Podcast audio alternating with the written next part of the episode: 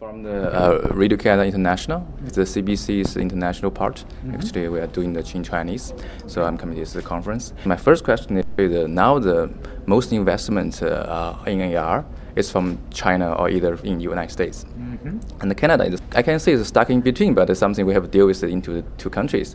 But what kind of the position you think Canada can take in this kind of AI power struggle? Well, I, I don't see this as a as a as a power struggle. I think that the it's something that is happening in the planet, and that we have to help each other to build something good for humanity with AI.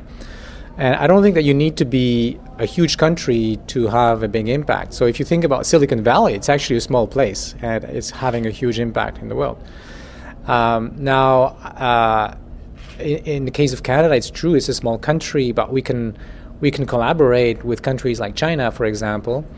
And, um, you know, science has always been something of a community thing. Uh, science scientists build on other, on each other's work in an open way, and, and AI right now is making progress in an open way. You know, everything we do is published, and we know about each other's work. So it's it's not something that's like a, a, military battle between countries. It's really something that's happening at the level of ideas and that is shared. A lot of the code that people develop, even in industry, is open source. So I'm not. I, I don't see this as a as, as as a battle, but rather as an international collaboration. Okay. Uh, so that's my first question. And my second question is, uh, it seems like we need to invest a lot of money into the AI, then you can make the good AI projects. But uh, for some like smaller startups, do they still have the chance to get involved in AI, or how going to start?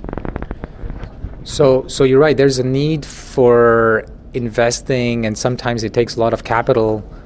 But the good news is that the heart of what is going on in AI is new algorithms, and these can be developed by just a few people. Then, of course, when you want to convert these new algorithms into uh, products, you need capital, for example, in order to obtain the right amount of data um, or to just be able to sell the products around the world. But uh, there's a huge interest and willingness from venture capitalists to invest in such companies.